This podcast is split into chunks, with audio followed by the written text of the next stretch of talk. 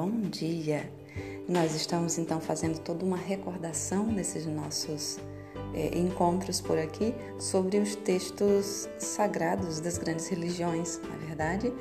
Nós já falamos do livro do hinduísmo, do Bhagavad Gita, nós já falamos do livro do budismo, que é o Triptakas, né, ou Três Cestos. Nós hoje vamos falar um pouquinho do livro do judaísmo, que é conhecido como a Torá e que também está presente na Bíblia Sagrada.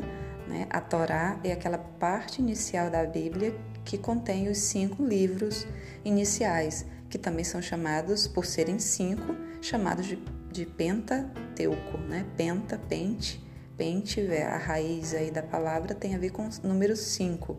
Então, os primeiros livros, Gênesis, Êxodo, Levítico, Números e Deuteronômio, formam o Pentateuco, que nós conhecemos na Bíblia, livro do cristianismo, mas que anteriormente, né, o judaísmo é anterior ao cristianismo, ele veio primeiro, então eles nomeiam esses cinco livros importantíssimos, centrais para a fé deles, eles chamam de Torá. E nós vamos saber um pouquinho mais sobre a Torá logo mais.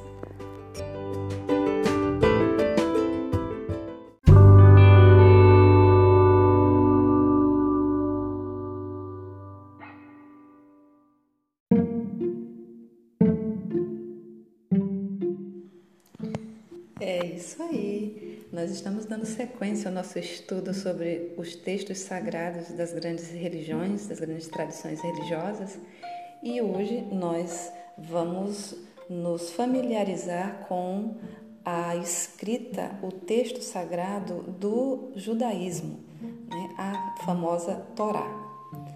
Então, a Torá, o que significa lei, é, ela foi originalmente transmitida por Deus a Moisés, né, segundo a tradição judaica, e Moisés teria recebido essa, todos esses ensinamentos né, que compõem a Torá depois de ter ficado 40 dias, 40 noites, é, sem comer, dormir ou beber.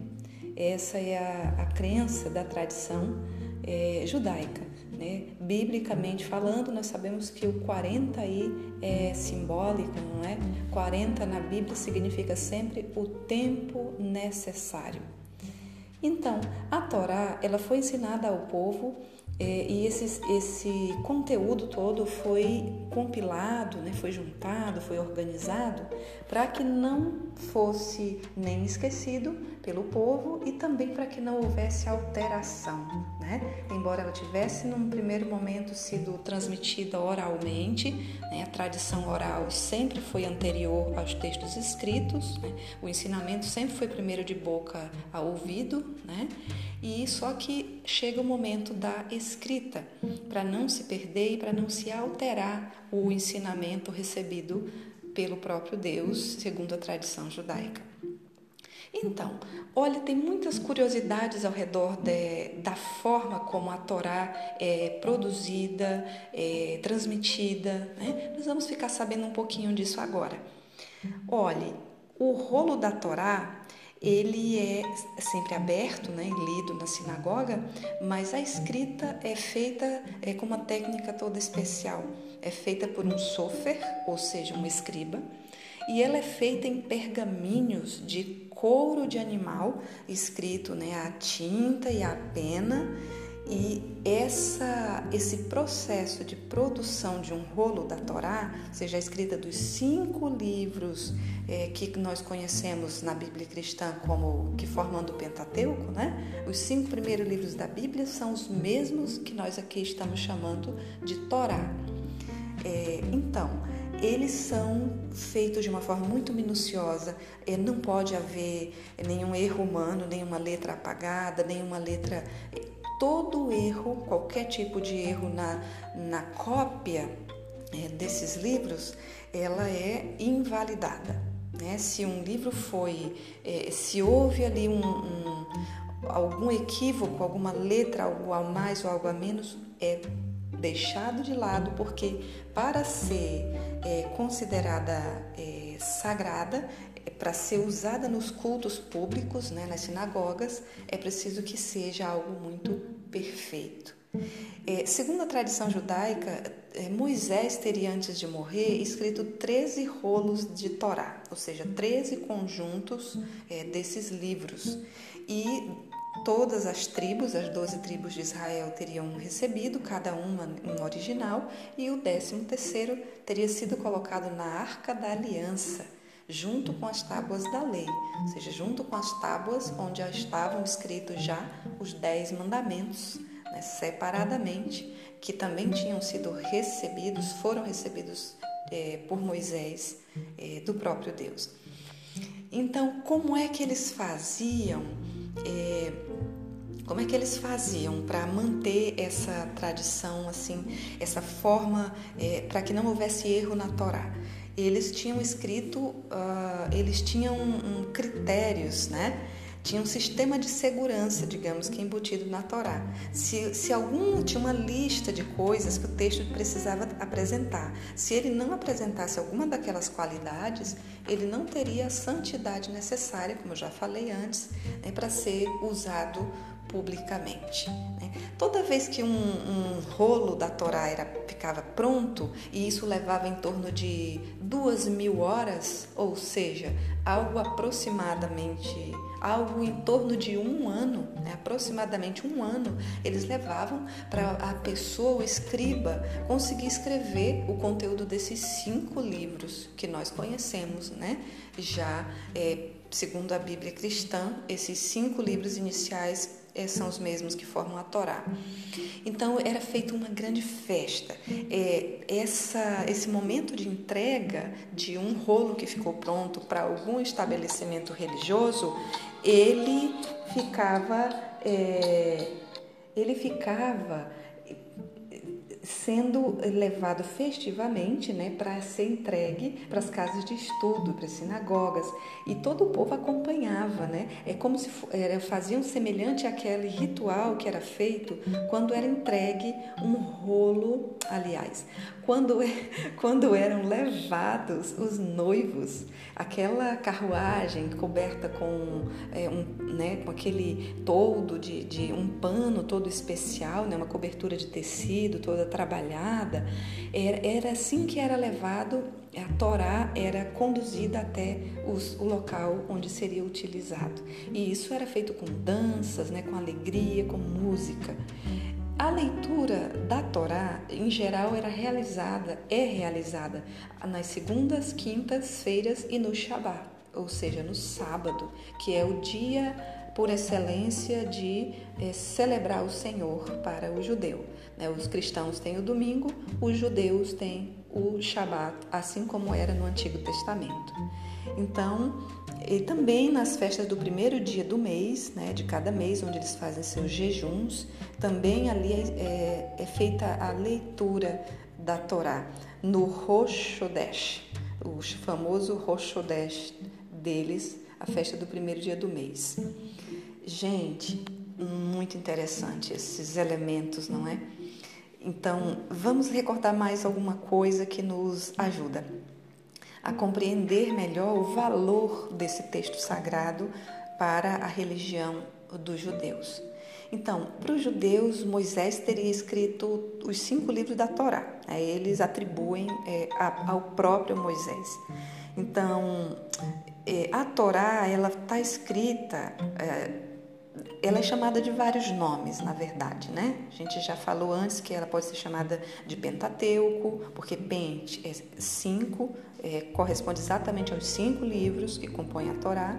Pode ser chamada de Shumash e também Leis de Moisés, é outro nome que eles dão para a Torá.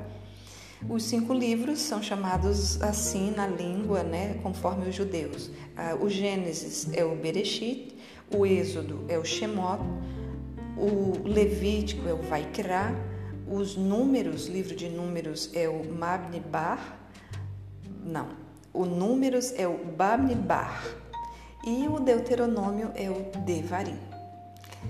Agora, tem algo assim muito interessante que é, ah, vamos, vamos tentar entender isso aqui. Primeiro, a Torá, ela foi, como já dissemos, foi dita, foi ensinada, transmitida é, de boca em boca, né, de boca a ouvido, como a gente é, já aprendeu lá na tradição oral porque não existia escrita, né? No primeiro momento não existia escrita, todo e qualquer ensinamento de todas as religiões, de todos os povos, só era transmitido conforme a, a na modalidade, né? De boca a ouvido, de boca em boca. Então isso assim até quatro, mais ou menos quatro, quatro o, o 400 anos antes, 400 anos depois de Cristo, né? É, quando o povo, para que o povo não esquecesse, quando foi possível, é, se começou a fazer anotações. Né? Eles foram percebendo que ia ficar difícil lembrar de tanta coisa. Pensem bem, cinco livros transmitir para o povo, né, sempre de boca em boca, isso ia aos poucos podia ir se perdendo. Então eles foram constituindo, eles começaram a escrever e chamaram no primeiro momento esses escritos de Mishá. Né? Eram vários volumes, eles não tinham divididos em capítulos, como hoje nós temos, digamos, né? na Bíblia, eh, são capítulos, mas eles dividiram no primeiro momento em volumes, que eram um conjunto de rolos, né? os rolos, quando terminava um, ia emendando em outro, e eles chamaram, nesse primeiro momento, eh, esses escritos, né? que eram a Torá, chamaram de Mishá. Então a Mishá era, ela era ensinada nas escolas, ela foi transmitida, né? É, sempre tinha alguém para explicar, né? tinha essa explicação, essa parte oral também. Só que com o tempo, de novo, né, foi ficando difícil para as pessoas, porque um explicava de um jeito, outros podiam explicar de outro. Então eles resolveram fazer algo é, para garantir que não se mudasse a explicação da, da Mishá, ou seja, da Torá eles criaram um livro à parte chamado Talmud, né? o famoso Talmud. Para quê? Para o Talmud era para explicar, ele continha por escrito a explicação da Mishá, ou seja, da Torá, ou seja, do Pentateuco, ou seja, desses cinco livros por eles, né, considerados sagrados, tanto por eles quanto pelos cristãos mais tarde. Então a Michá era formada por 23 volumes e ela era assim muito importante porque ela dividiu ela dividia o conteúdo lá dos livros, né, ou a explicação do conteúdo do, da Michá, é, em assuntos sobre agricultura, sobre os dias de festa, sobre as leis civis do povo, sobre as relações familiares, sobre os sacrifícios no templo e, por fim, sobre a pureza ritual, né, o que, que tornava puro, o que, que tornava impuro um judeu. Jesus vai encontrar no seu tempo, né, muito forte, essa presença, né, essa consideração pelas leis da pureza, do puro e impuro. Né? Então é isso, gente. Muito interessante, muito mesmo. E para finalizar, só dizer que esse livro à parte, separado da Torá, ou seja, da Mishá, ele foi chamado de Talmud porque ele, ele que passou a dar forma ao judaísmo. Né? É sobre uh, o Talmud que estão alicerçadas as leis e os rituais eh, judaicos, por quê? Porque era ele que explicava. Né? Enquanto o, a Torá, ou seja, a Mishat, ou seja, o Shumash, olha que são vários apelidos né, para o mesmo livro, é, e, e, enquanto ele só fala, por exemplo, o Shumash, a Torá, só fala dos mandamentos, o Talmud, por sua vez, ele explica. Né? Ele que vai explicar, discutir, esclarecer o que queria dizer cada é, palavra, cada frase, né? cada expressão dos mandamentos. Ok? Ficamos por aqui. Muito obrigada pela sua apreciação, pela sua companhia. E esse, lembrando que esse é um texto do Leomar Antônio Brustolin, publicado na, na revista Renovação da CNBB Sul 3 de Porto Alegre. Né? Essa é a referência. Ele escreveu sobre os textos sagrados nas grandes religiões.